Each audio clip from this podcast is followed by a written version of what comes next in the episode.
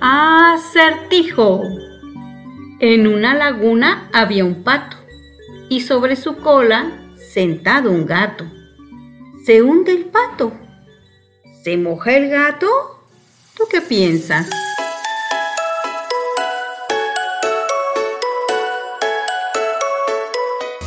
Historias del mundo para contar. Una hora en la que vivirás múltiples vidas en diferentes espacios y tiempos. Historias del mundo para contar. Escucha, imagina y disfruta. Comenzamos. Muy buenos días a todos nuestros radioescuchas. Mi nombre es Sara Cepeda y estamos aquí en Radio Tecnológico de Celaya en el 89.9 de su FM. Y bueno, hoy tenemos en la mesa a nuestro querido Javier Alcocer. Ah, muy buenos días a todos. Feliz lunes 27 de febrero, último del mes. 27, ¿no son 28? ¿28? No son 28 días, perdón. Pero son 27, el último lunes, ¿no? ah, bueno, sí, tienes razón. Buenos días, Gerardo también nos acompaña. Buen día a todos los radio oyentes de aquí de Celaya y de esta magnífica radiodifusora Radiotech. Radio Tecnológica, muy bien. Pues agradecemos este primeramente a todos los de cabina y a Fer que nos ayuda tanto. Muy buenos días. Hoy vamos a tener eh, un autor especial, Eusebio Rubalcaba, que estuvimos eh, platicando algo de él en nuestra sala de lecturas, como usted sabe, todos los viernes a las 5 de la tarde, ahí en Aguilar y Maya 102, Interior 2 tenemos nuestra sala de lectura, es un evento totalmente gratuito y bueno, pues a veces ponemos algunos autores a, consideración y vamos platicando sobre ellos. Y tenemos a Eusebio. ¿Qué nos puedes decir de Eusebio, Javier? Wow, pues Eusebio una persona muy interesante, un, un estilo literario muy singular, muy rudo, decían por aquí, decían mis compañeros, estos con los que se puede platicar de forma muy amena, muy sencilla, muy diligente. Eh, es un señor que es oriundo de Guadalajara, ya falleció hace algunos años, en el 2017. Él tuvo a, bien vivir sus 65 años, o sea que, pues, vividos sí los tuvo, ¿verdad? Este, ha tenido algunas obras, eh, varias de ellas eh, poesía, tuvo periodista, escritor, este, dramaturgo, tallerista, ensayista, toda esta gama de actividades y esta gama de mm, pues ámbitos de, la, de, literatura, ¿verdad? Él, fue hijo de una familia eh, de música, vinculada a la música, eh, fue hijo de un pianista, de una pianista llamada Carmen Castillo, y de un violinista que se llamaba Higinio Rubalcaba. Y bueno, eh, tuvo a bien eh, vincularse con este tema del arte y pues disfrutó, se arropó de él y lo arrojó en la, en la literatura. Eh, muy interesante. Por ahí se me ocurrió buscar qué significaba Eusebio de este, desde este ámbito de significado de las palabras. Y fíjense que proviene del griego que significa piadoso. Se me hace muy interesante porque los papás, pues siendo músicos, son investigan, ¿no? O sea, no por cualquier cosa le ponen un nombre a, su hijo, no sale al azar. Y, pensar que ponerle a su hijo Eusebio tenía por ahí un matiz interesante. Así es, este Eusebio Rubalcaba es un escritor mexicano como bien lo dice Javier, nacido en, Jalisco. Y yo tengo aquí un texto que les voy a compartir de él, que se titula Domingo de Ramos. Los domingos me paraba antes que todos. Brincaba de la cama y brincaba el Blanqui, mi perro. Hacía todo lo que yo hacía, como que me arremedaba. Se dormía conmigo debajo de las cobijas, se enredaba entre mis piernas ese domingo íbamos a ir al cine. Mi papá lo había prometido. Iríamos a la matiné del cine Jalisco. Era lo que más me gustaba de mi colonia, sus cines. Estaba el Jalisco, el Ermita, el Hipódromo, el Cartagena. A mi mamá no le gustaba ir a los cines porque decían que eran horribles, todos apestosos. Pero no era cierto, exageraba, como en todo. Por la misma razón me regañaba, porque me acostaba con la misma ropa que había traído puesto todo el día. Una semana completita. Pero yo decía que eso era normal. Ese era un domingo especial. Era domingo de Ramos y seguro pasarían una película, película de romanos. Había varias que veíamos siempre. Las mismas las volvían a pasar cada Semana Santa.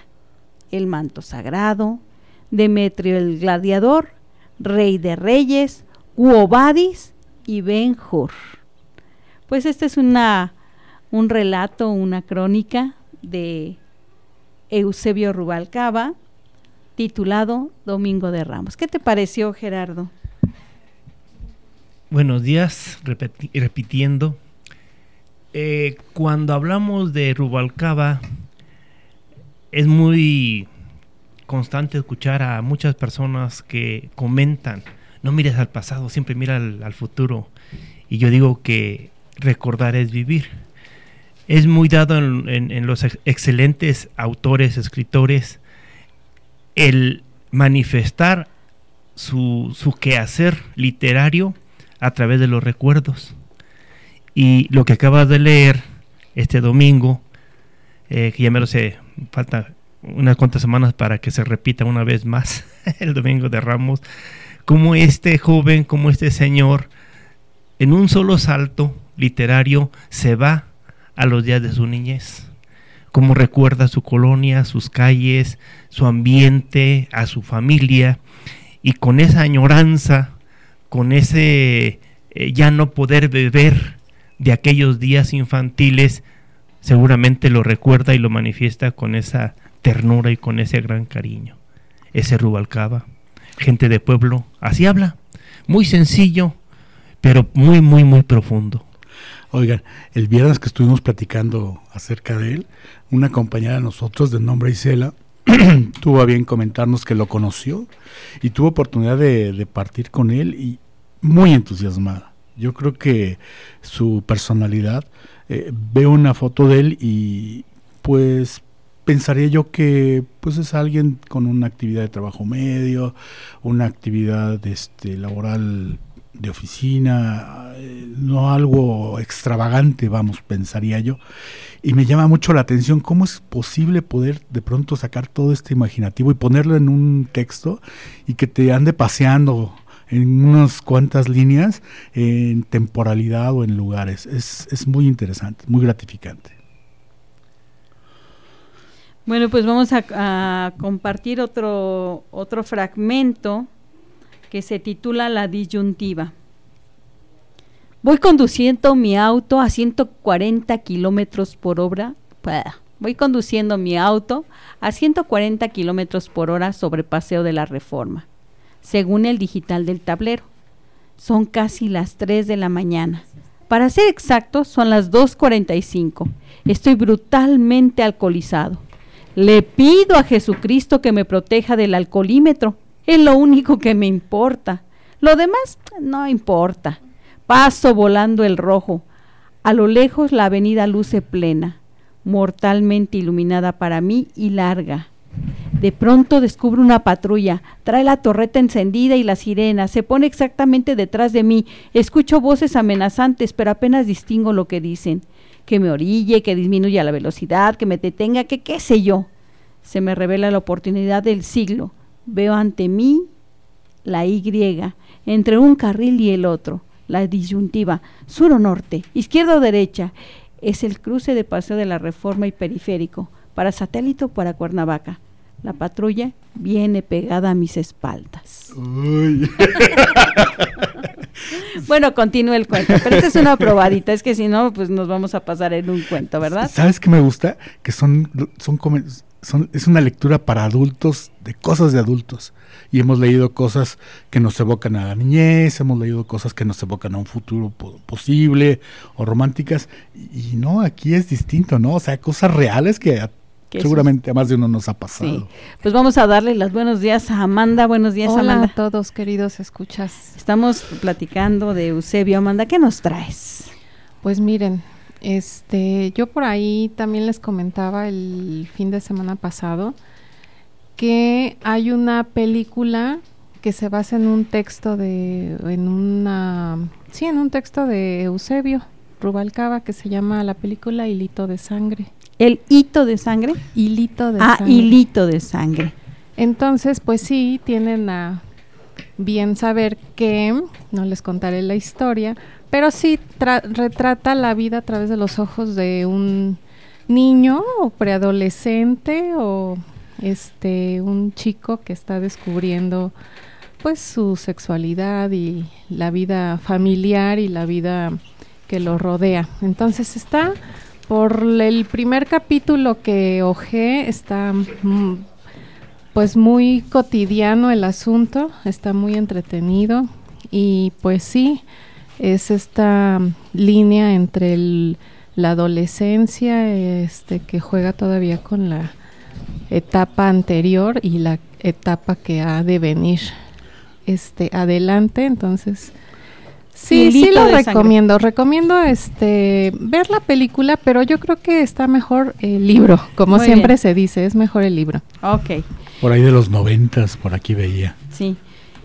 Así es. Y leímos también de Eusebio pues varias eh, varias ideas porque se vuelca en varias ideas verdad este, y además de la música, que también ese es otro aspecto muy interesante que tiene Eusebio, que es promotor, promotor de musical, además de escritor, él escribe también este sobre apreciar, saber apreciar la música, sobre todo este clásica, ¿no? Pues una música clásica, digamos, sí, sí, sí, sí, sí, su papá orquestada, ¿no?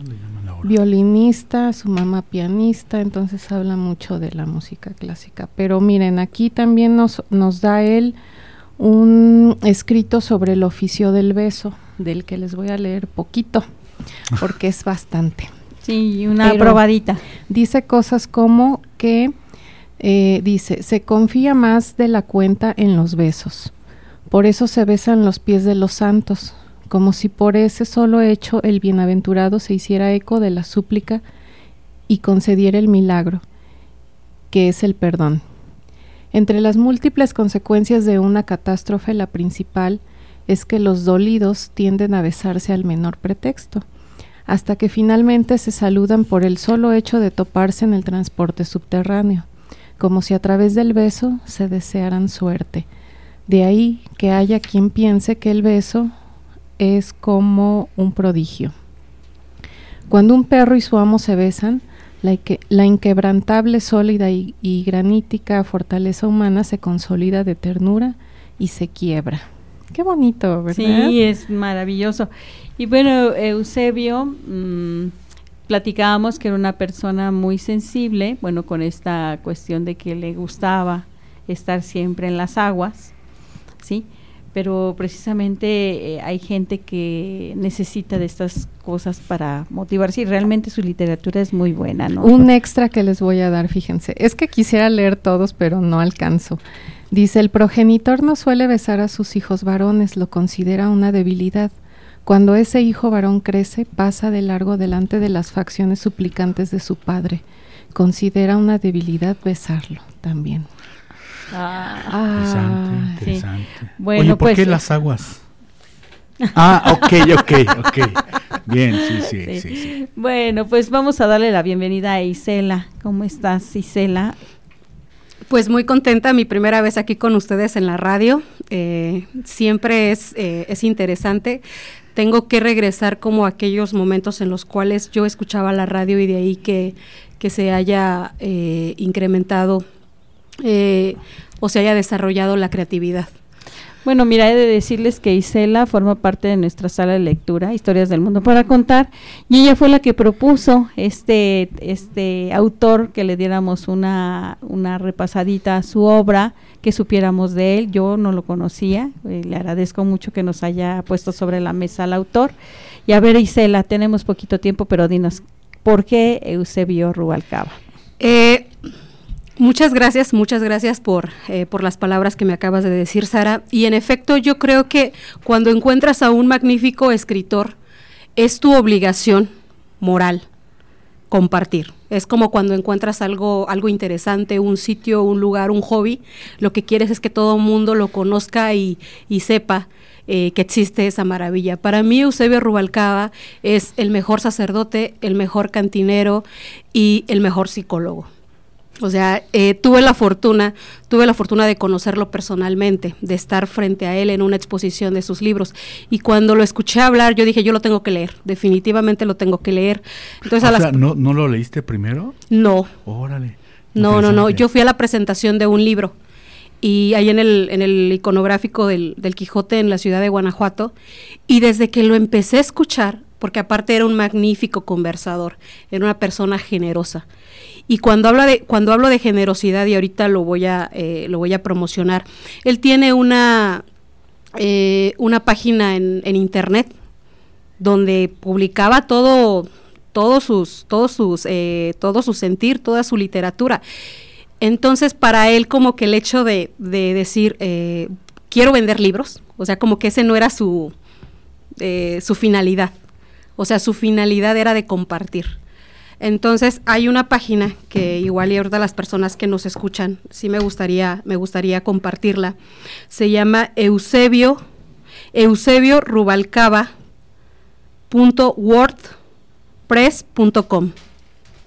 entonces, si quieren leer y ahondar más acerca del autor, eh, de todas maneras eh, eh, podemos escribir la, la, dirección electrónica para que le den clic y se van a agasajar.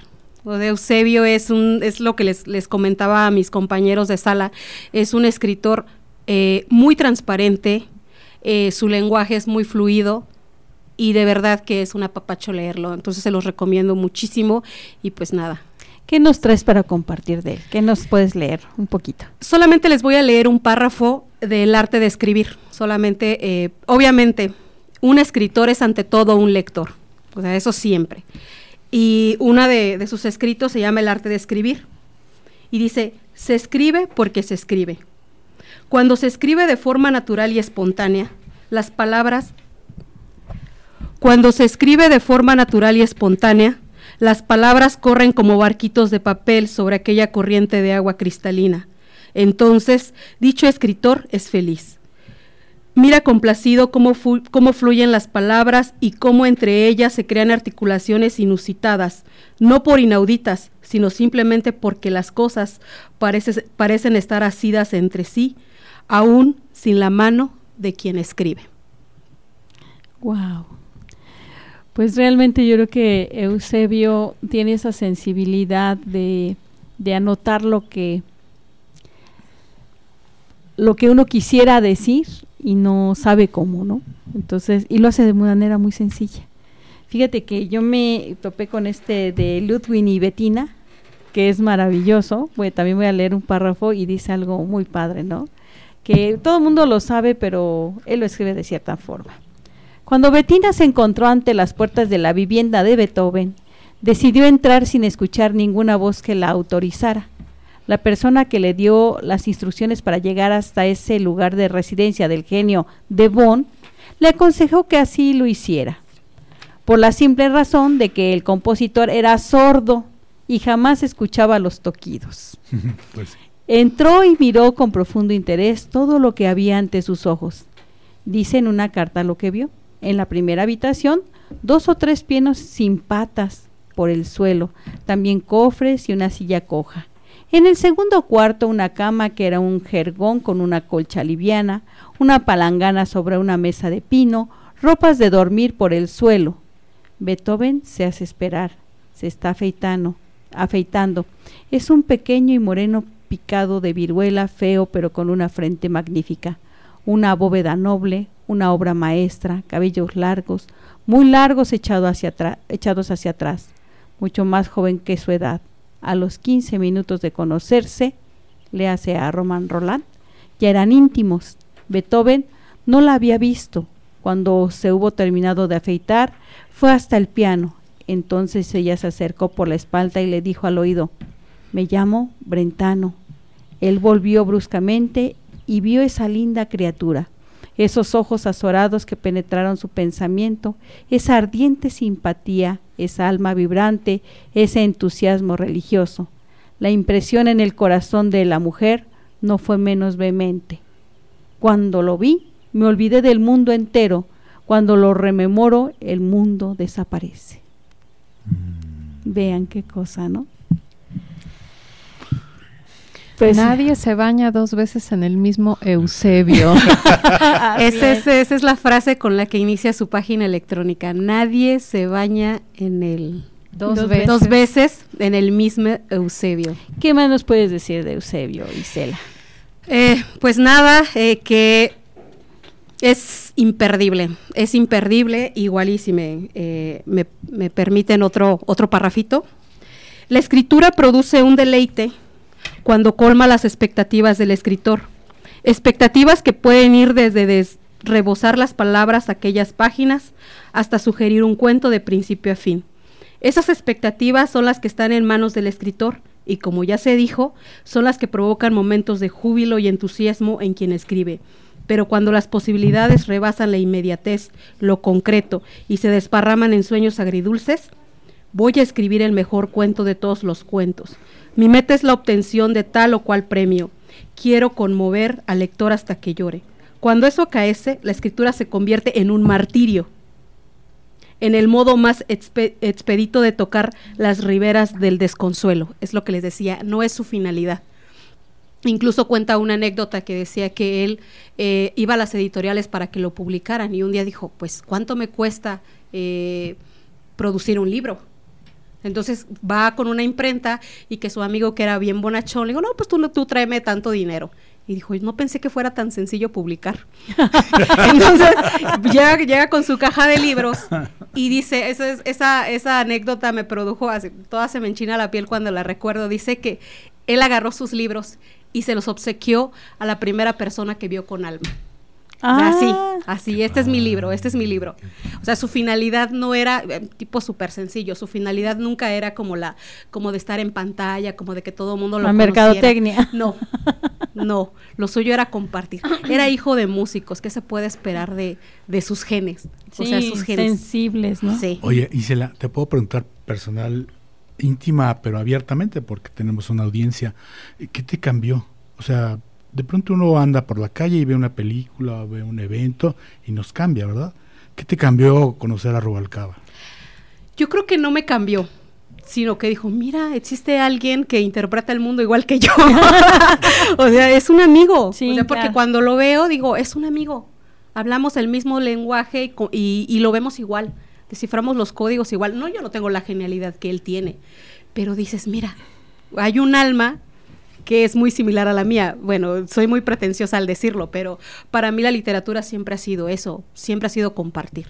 Para mí la literatura es la fogata, es la madre atenta, es el abuelo que te sirve el té, es, eh, es toda esa, esa camaradería y es como si hubiera encontrado a uno de los míos ese día. Y ahorita, por ejemplo, eh, Gerardo tiene aquí un libro que se llama Desde la terza noche, este fue la primera novela que yo leí. Y les dije a mis compañeros, es que lo tienen, lo tienen que leer sí o sí. El final, el final de ese libro es de que no eh, es emocionante, es emocionante. Ese libro es emocionante de, principio a fin, pero a veces los, los fines eh, los finales de las novelas no nos dejan tan satisfechos. Ese fin que tiene Rubalcaba y lo que, eh, lo que decía también mi compañera, de que pues obviamente creció entre la música. Entonces la novela, la novela hace una, eh, eh, una mezcla también de, música. Pues mira, vamos a nuestro corte de, de, misión y regresamos con Rubalcaba un ratito más. Ah, gracias. En un momento regresamos a Historias del Mundo para Contar.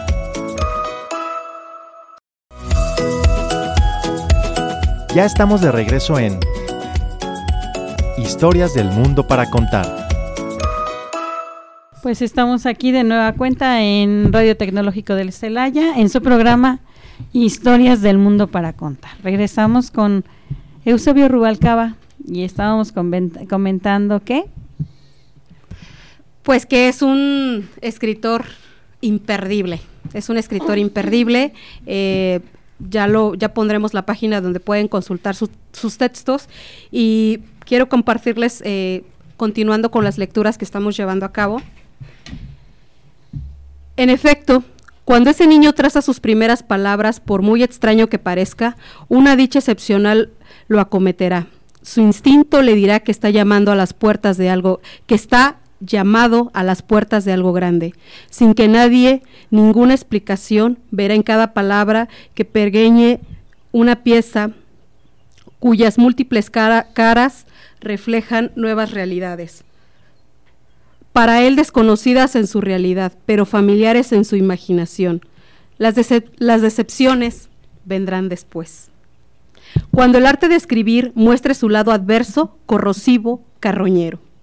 ¿Cuántas veces el escritor cava su propia tumba, y no porque le apeste la boca, sino porque escribe sin mesura ni concierto, y no porque sea incapaz de dominar la perra sintaxis, sino porque pone sus ideas al alcance del mejor postor, guiado más por los derroteros de la fama que por su sentido común, más por los caprichos de la superficialidad, por los itinerarios de la vanidad, que por los dictados de un corazón. Por muy blandito que éste sea, aunque el corazón no haya que olvidarlo, es el peor consejero. La dicha de escribir no se consigue a través de los, de los sentimientos, sino del uso correcto del punto y coma. El arte de escribir es más que dejar el mundo una es, es más que dejar al mundo una obra maestra.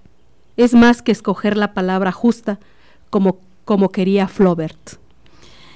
Híjole, es que, bueno, Rubalcaba, además de que habla sobre la vida cotidiana y esta sencillez con la que uno vive, también le da los matices de toda aquella cultura, bueno, europea obviamente, porque pues viene de la música y le encanta lo clásico, y esto es europeo, pero sí da este todo este mundo eh, este mundo que no entra dentro de nuestra vida cotidiana, ¿no? Habla de Beethoven, de Fluber, habla, habla de muchos artistas que quiere introducir, que quiere compartir que él considera que son importantes, que son finos, que son educados, que son aquellos que han eh, desarrollado en su, en su beta musical la humanidad, la sensibilidad humana, ¿no?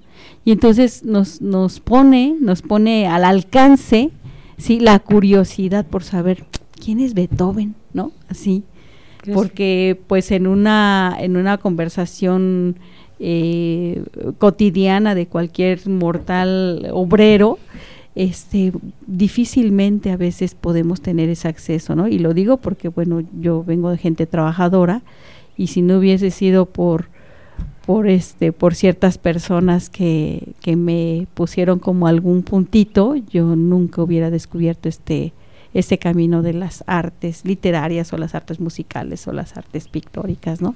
Y creo que Rubalcaba hace muy bien ese trabajo y estamos muy agradecidos por, por este, por esta, por este autor que, que no lo conocía. Sí, dime, Javier. Hay un, otro textito que menciona Guanajuato, a ver, A ver. Dice, el mundo está al revés. Cada vez que veía una pareja me pasaba lo mismo me entraba la nostalgia por mi novia, porque yo había tenido novia, y una novia que era un encanto y que provocaba la envidia de todos mis amigos. Se llamaba Dulce.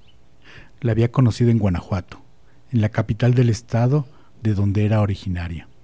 Vaya que si destacaba entre todas las muchachas con las cuales me topaba. Todo en ella era delicado, fino, hermoso. Fuimos novios casi cinco años, lo cual es mucho en una población de este país. A lo que voy es que todo mundo, es decir, los parientes y los amigos, querían que nos casáramos, pero yo me negaba, de plano no quería matrimoniarme, o no tan pronto. Ya vendrán otros tiempos, me repetía, pero no me animaba. Dulce tenía un primo que me perturbaba. Cada vez que lo veía se me quedaba mirando como diciéndome me gustas. y nos veíamos con cierta frecuencia, porque en Guanajuato se acostumbra que cualquier motivo es bueno para echar la casa por la ventana. Se convocaba a toda la familia y se desparramaba la música y el alcohol. La verdad es que no había quien no quedara harto de las comilonas, yo el primero. Pero qué iba yo a saber que precisamente gracias a estos banquetes habría yo de conocer el amor, el verdadero y más pleno amor. Ah, bueno, ahí la dejamos. bueno, lo que no dijo Rosa, lo que no dijo Eusebio era que no se llamaba Dulce, se llamaba Rosa Isela, la, la persona. Ah, que... sí, deja ver, creo que sí lo escribió después de. bueno, miren, este, eh, a propósito, mire, tiene uno que se titula Música, Beethoven sordo, en su área musical, ¿no? Salió apesadumbrado de aquel concierto Seguramente era el último que iría en su vida. Sus 57 años parecían pesarle más allá de lo soportable. El dolor del hígado le impedía caminar como era su costumbre y no había médico capaz de quitárselo. El doctor que lo tenía bajo tratamiento le aseguró que primero intentarían detener la diarrea, que lo estaban consumiendo, que lo estaban consumiendo. Ay, perdón, es que Perdón, no, ya perdí la, Bueno, otro pedacito de que yo pensé, Javi, que ibas a hablar de Guanajuato, de aquí en el oficio de los besos. Dice, el beso le hace guiños a la inmortalidad. Por ahí anda un callejón en Guanajuato que lleva su nombre y que hace felices a quienes lo habitan.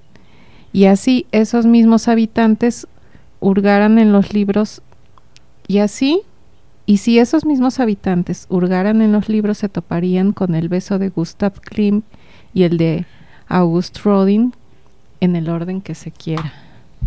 Es que lo que no sabe Isela es que cuando habla el callejón del beso es porque ella fue la víctima. Ah. Y lo tiene bien guardadito para que no haya ningún problema con la descendencia. Ya ves, Isela. Pero es que él es hijo de músicos y los músicos son universales, entonces él no era de una sola mujer y yo lo entiendo. Muy bien, pues creo que con esto vamos a terminar con Vamos, nos vamos. con Eusebio Rubalcaba. Estamos tocando territorios. Agrestes. Ah, cumbres borrascosas. bueno, pero Eusebio ya no está, hombre. No importa. Vive en sus letras. Él no se irá mientras lo sigamos leyendo. De hecho, creo que aquí está. Está su energía, las letras con la que, eh, las letras que producía. Entonces él no se va a morir mientras haya mezcal. Mientras haya mezcal. Que también aquí faltó el mezcal. Bueno, sí, hombre. pero es muy temprano y estamos en hora no, familiar. Nunca es temprano para un buen mezcal y para un buen Eusebio. Bueno. Bueno, pues estamos este vamos a empezar nuestra otra sección, porque si no, pues ahí nos quedamos. ¿Queremos agregar algo de Eusebio, Gerardo, para terminar el tema? Tú tienes el de desde la tercera noche. Yo lo que encuentro en Rubalcaba es un artista pleno por genes. La música entraba a sus venas, la letra la hacían por los dedos. Este señor yo creo que es un ejemplo de lo que es un artista completo. Bueno, pues creo que ahí está. Eh, Javier, ¿algo de Rubalcaba? Eh, me gustaría pasar una tertulia con algunas copas, un vinito. Recuerdo que estamos en horario textos, y leer textos de X mil, como dijera la chaviza. Muy agradable. ¿eh? Vino de consagrar. Nos, nos deleita el creativo y el imaginativo. Pues del oficio de los besos, ya el punto final dice que sin lengua no hay besos. y Cela. Pues muchas gracias, muchas gracias por este recibimiento que le han dado al escritor y pues a leerlo. Esa es la invitación y a descubrirlo por sí mismos. Y como se los dije, él es el mejor sacerdote, el mejor cantinero y el mejor, y el mejor psicólogo. Absolución, perdón, lo que ustedes necesiten lo encontrarán en Eusebio Rubalcaba. Ya estoy pensando en ser ahí su promotora. bueno, pues esperemos este volver a tocar este autor mexicano. Desgraciadamente ya este falleció en el 2017, no lo tenemos entre nosotros, pero como bien dice Isela, vive en sus letras y mientras sigamos riéndonos de todo lo que de que todo lo que él escribió seguramente le estaremos haciendo un, buen homenaje, ¿no? De que era, hay que leerlo. Y vamos a pasar a nuestra sección infantil, ahora sí. Nos vamos a, no vamos a presentar todo lo que traíamos, pero lo que sí es que vamos a seguir con la última, no, con el penúltimo capítulo de familias familiares. ¿Se acuerdan que habíamos eh, iniciado este libro en el que un niño no le gustaba a su familia, ¿verdad? Y que su papá era terriblemente precavido, su mamá terriblemente despistada, una hermana enojoncísima y que iban a poner iban a hacer una este una dinámica en la escuela en la cual iban a invitar a las familias. Entonces él estaba muy preocupado y decide en las vacaciones irse a buscar una familia que le guste. Entonces se va a casa de un amigo y su familia pues todo lo cuenta en dinero. Y luego se va a la familia de los pordioseros, de los que recogen la basura y pues también como que le pone peros. Y ahorita vamos a ver qué pasa después de que huye como del ropa vejero y vamos a ver qué sucede. ¿Nos quieres ayudar, Amanda? Con el capítulo 5 de Familias Familiares de Mónica. Mónica, Mónica, Mónica, Mónica. Mansur. Vivian, ah, Vivian, Mansur. Vivian Mansur, perdón. Caminé muchísimo. Compré un hot dog y un refresco en una esquina y me los comí con mucho gusto. La botella de refresco la puse junto al bote de basura para que algún amigo pepenador pudiera clasificarla rápidamente. En el estacionamiento de una tienda vi una multitud, me acerqué a investigar y descubrí que había un circo, con lo que me, con lo que me gustan los circos. Presencié todas las funciones y me encantaron. Cuando se acabó la última y el público ya se iba, me acerqué al enano y le pedí que me permitiera quedarme a vivir con ellos. El enano, quizá acostumbrado a esas peticiones, buscó con los ojos a mi familia. Cuando se cercioró de que venía, solo aceptó. El enano que se llamaba Mikis Mikis, sí, Mikis Mikis, me presentó a todos los del circo. El trato era el siguiente. Yo tenía que pasar a cada camerino y ofrecer mis servicios. Tenía que demostrar que era útil. Y vaya que lo fui. A la mujer barbuda tuve que afeitarla. Como su barba era muy cerrada, conseguí una cubeta llena de espuma y un cuchillo de cocina, para después con todo cuidado rasurarla. Cuando terminaba, ella se pintaba los labios de rojo y me estampaba un beso húmedo. Me daba mucho asco, pero lo recibía con una sonrisa. Al hombre fuerte le serví de pesa, me sostenía en sus manos, me levantaba y me bajaba 500 veces.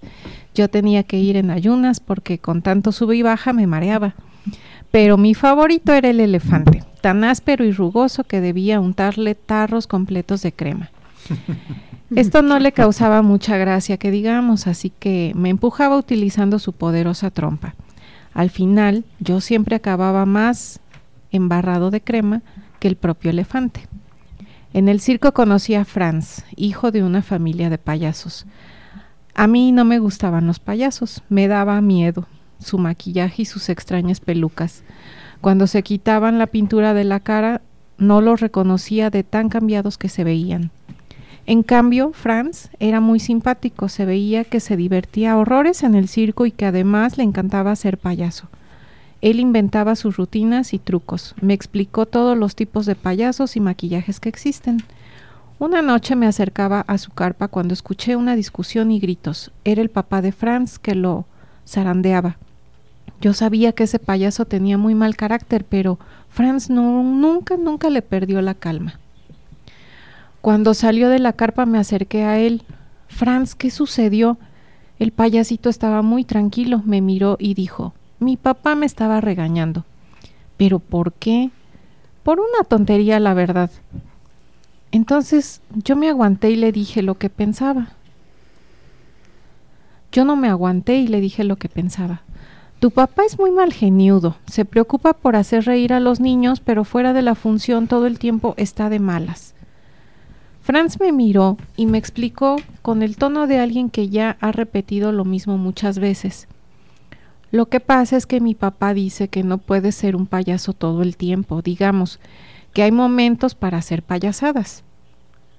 Pero tú no piensas igual, ¿o sí? A ti no te voy a mentir, se rió. Al contrario de mi papá, yo creo que lo importante es que cuando las cosas se ponen serias, te puedas reír y encontrarles el lado chistoso. ¿A poco te reirías en un funeral? No, claro que no, me refiero a las cosas que tienes que vivir todos los días. ¿Y cómo le encuentras el lado chistoso a una discusión con tu papá? Eso es un secreto. No se lo vayas a decir a nadie. No, te lo prometo. Mira, cuando me regaña, me digo a mí mismo, qué payaso. Y entonces me río por dentro.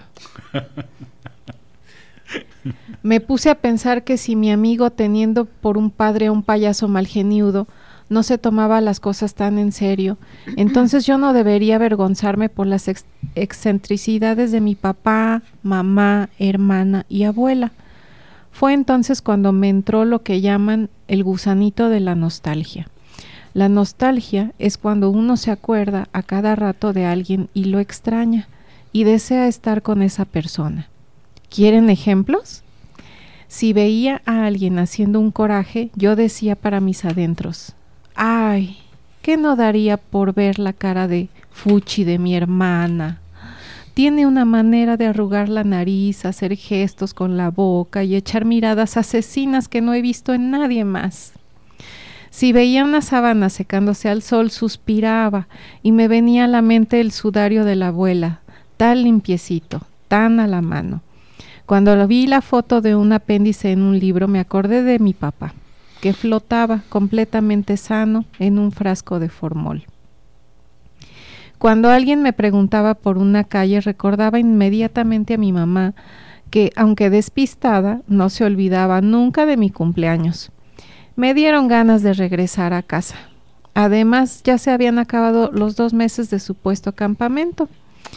Entonces agarré mi mochila, me despedí de Franz, de Mikis Mikis, del elefante y me fui pensativo bajo la lluvia. Bueno, pues ahí vamos a dejar nuestra lectura y para el próximo lunes. No, ¿por qué no la terminas mejor? Pues ya.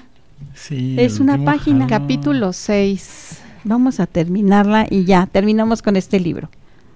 Toc, toc. ¿Quién? Se oyó la voz de mi papá. Soy yo, papá. Abrió la puerta, me vio y sonrió. Pero enseguida me dijo, ¿qué tal estuvo el campamento? Debiste haber empacado más cosas. Acuérdate que hay que ser previsor. Pero ahora ya no importa, mira quién viene a saludarte. Era la abuela. Yo, como estaba muy emocionado, me desconcentré y la saludé usando palabras con E. Abuela, ya regresé. la abuela me gritó. Qué bueno, hijo. Apenas acabó de decirlo, se fue volando por su sábana.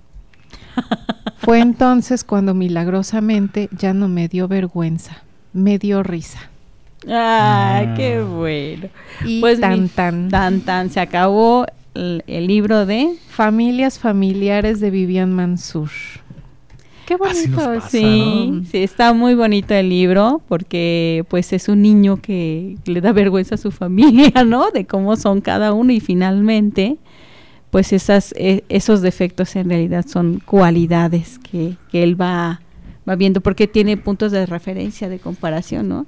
Y no se acomoda y no se acomoda y no se acomoda hasta que dice, ah, pues aquí sí, aquí soy, de aquí soy. Miren, de Vivian Mansur tenemos varios libros, eh, La mala del cuento, El enmascarado de lata, La decisión de Ricardo, El peinado de la tía Chofis, Fuiste tú, La decepción de la regla, y bueno, iremos compartiendo eh, otro, tal vez otros textos de ella o de otros autores que, que consideremos que, que les van a gustar. Este, ¿qué más? Y que están en salas de lectura. Y que están en salas de Vamos a hacer nuestro anuncio. Pues los invitamos, como verán, este pues los que asistimos eh, llevamos nuestras propuestas y es muy eh, enriquecedor, por ejemplo, eh, Eusebio Rubalcaba que hemos descubierto ahora y pues nos ha gustado mucho. Ahí hay que decir, pues sigan, síganlo, búsquenlo y Vivian Mansur también. Y nosotros pues nos, nos reunimos los días viernes de 5 a 7 en Aguilar y Maya 102. Interior 2. En las instalaciones de Serfam. Bueno, pues ahí los esperamos. El, es totalmente gratuito. Lo único que tienen que llevar pues es ganas de compartir y de pasar un buen rato. Y este y recuerden que el evento de salas de lectura es un programa nacional de pues que se extiende en toda, en toda la nación, como bien se dice, ¿no? Es un programa que ya tiene sus 25 años de 27 historia. Años, 27 años, 27 años de historia y su servidora tiene 20, así es que estamos dentro del programa Sí, 20 sí. años, ya es, muy- es un ratito. Este, o algo más que les queremos conversar es que el día 9 de marzo vamos a estar en la biblioteca Efraín Huerta en un conversatorio eh, alrededor de la obra de Virginia Woolf eh, en conmemoración del Día Internacional de la Mujer. Hablar- hablaremos un poco de por qué se hace esa conmemoración, eh, ese recuerdo del Día Internacional de la Mujer. Hablaremos alrededor de la obra de Virginia, que es su- el título de su obra, creo que es Habitación propia. Habitación propia. habitación propia. Y eh, ahí los esperamos a las 12 del día. De 12 a 2 estaremos de salas de lectura. Estará Georgina Gómez, Amanda Flores, eh, Isela Ibarra y su servidora Sara Cepeda dentro de un conversatorio que se llevarán a cabo, a cabo con docentes y bibliotecarios. Entonces, Un de con- 12 a 2. Un conversatorio es como esta dinámica que estamos teniendo. Mm, ¿Qué diferencia habría? eh, bueno, los conversatorios sí son esas, son dinámicas de a partir de una lectura o de un autor o de varias lecturas. em, hay una directriz que se te pone y vas conversando a partir de esa directriz. No sé, puede ser su biografía o puede ser su obra o puede ser un libro. En esta, en este, en este caso, pues es un libro y supongo que su biografía no puede estar despegada porque es el Día Internacional de la Mujer. ¿no? Entonces, el día 9 de marzo a las 12 del día, de, do- de 12 a 2 de la tarde, ahí los esperamos, eh, pues Biblioteca Efraín Huerta. a las 12. Y pues con esto nos despedimos. Gerardo, muchas gracias. Pues a todos eh, agradecimiento total por haber escuchado este llamamiento a la lectura, a acercarse al arte, a tener todos una familia familiar. Muy Y bien. nos vemos. Isela, Muchísimas gracias, Sara, eh, por este, por estos espacios que, que fomentas. Estoy muy agradecida contigo. También, eh, pues, los quiero invitar a todos a que, a que cultiven, cultiven su alma, eh, ya sea a través de la literatura, la música, la pintura. Eh, es lo único, lo único que, que le da sentido a la vida. Lo que ustedes quieran, pero, pero alimenten su alma. que sean felices. Muy bien. Amanda, Pues nos volvemos a escuchar en Spotify, ¿verdad? Este episodio. Muchas gracias por la invitación y por este compartir estos eh, estas lecturas y este nuevo autor. Javier. Pues que tengan un buen lunes. Recuerden que la repetición el siguiente sábado y nos vemos el siguiente lunes a las 9 de la mañana. Muy bien, pues mi nombre es Sara Cepeda y les agradezco que nos hayan sintonizado. Gracias a Controles, gracias a Fernando y a Radio Tecnológico de Celaya por tener este canal cultural. Nos oímos el próximo lunes. Hasta la próxima.